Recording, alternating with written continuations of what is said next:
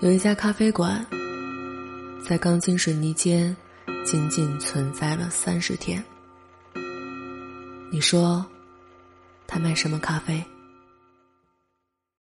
我叫秋晚，今天是我在咖啡馆的第十一天。北京的冬天异常干燥，尤其是在通了暖气之后，感觉在屋子里都能变成小鱼干儿。晚上睡觉的时候。旁边必须要备上一壶水，擦再多润唇膏也于事无补，偶尔还会流鼻血，甚是可怕。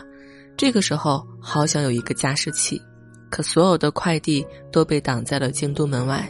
最搞笑的是，我在线上买的一些书，也眼巴巴的看着物流信息，先是到了北京，然后又被投递回了广东。好像每天也没干什么正经事儿，但也是忙碌的。因为最近也不知道哪里来的鬼运气，突然有一些节目组找上了我，搞得我云里雾里，又略带些许雀跃。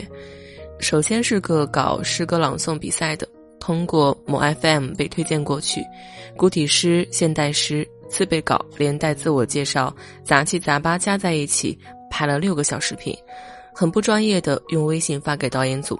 又被很不专业的某负责人用文字的方式拉去交流谈心，美其名曰“认识你自己”。认识完之后，负责人一本正经的又来询问你有没有嘉宾可以推荐。思来想去，我的身边还真有一位，便顺势推了过去。就这样断断续续持续了三天，终于没有了音讯。比赛能不能参加，连句话都没有，直接就人间蒸发了。紧接着。又是一个搞唱歌比赛的节目组导演，微博私信我说自己是某台导演组的，最近在跟某个音乐台合作打造一档高校音乐选秀节目，看了我的资料，也听了我的歌，觉得声音很好听，问我有没有兴趣了解一下。看到之后，我便愣了一下。首先第一个问题，高校音乐选秀。高校离我已经有一些遥远了，虽然我还是会经常死皮赖脸的告诉别人，直到昨天我还在学校上课。其次便是导演说，听了我的歌，自己是什么样，我相信大部分的人自己都是了解的。我都不知道什么时候有发表过音乐作品，不过声音好听这一点，那还是必须要承认一下的。询问之后，我才知道导演是通过某音乐类微博大号找到我的。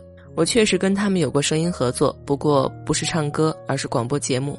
导演自己懵了一下，随后便问了喜不喜欢唱歌、有没有兴趣之类的话。对于一个诚实的好孩子来讲，喜欢的事情肯定就一口承认了。所以最终的结局是填了报名表，发了几首随便唱唱的歌曲链接。以为到这就结束了，不料导演旁敲侧击，觉得我的身边肯定有很多唱歌特别好的人。思来想去，我的身边哎还真有不止一位，都能组团了，便把团体推了过去。本以为此事就了结了，结果没过三个小时，导演又来生疏的问道：“你好，请问有单人的吗？”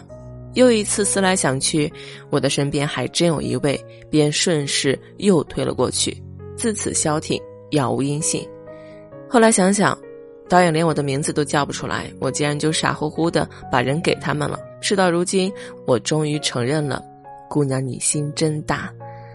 我将此事讲给小七听，他一脸诚恳的建议我，以后无关紧要的人就不要随便给人家介绍了。其实没什么人会感恩的。看他一副很有感触的样子，我就知道其中肯定有故事，但又不好意思继续追问下去，也就作罢。这种为他人做嫁衣的事，想来我自己做的也还真是不少，掰着手指头数都数不过来。其实小七的心思我都懂，我也知道人们无利不起早，不知感恩的事有太多太多了。只是我愿意把身边的人推出去，因为我知道这是一个机会，而且这个机会适合他们，就是为他们量身打造的。如果我也有这样的机会，肯定就不会像现在这样不温不火，混得这样惨烈了。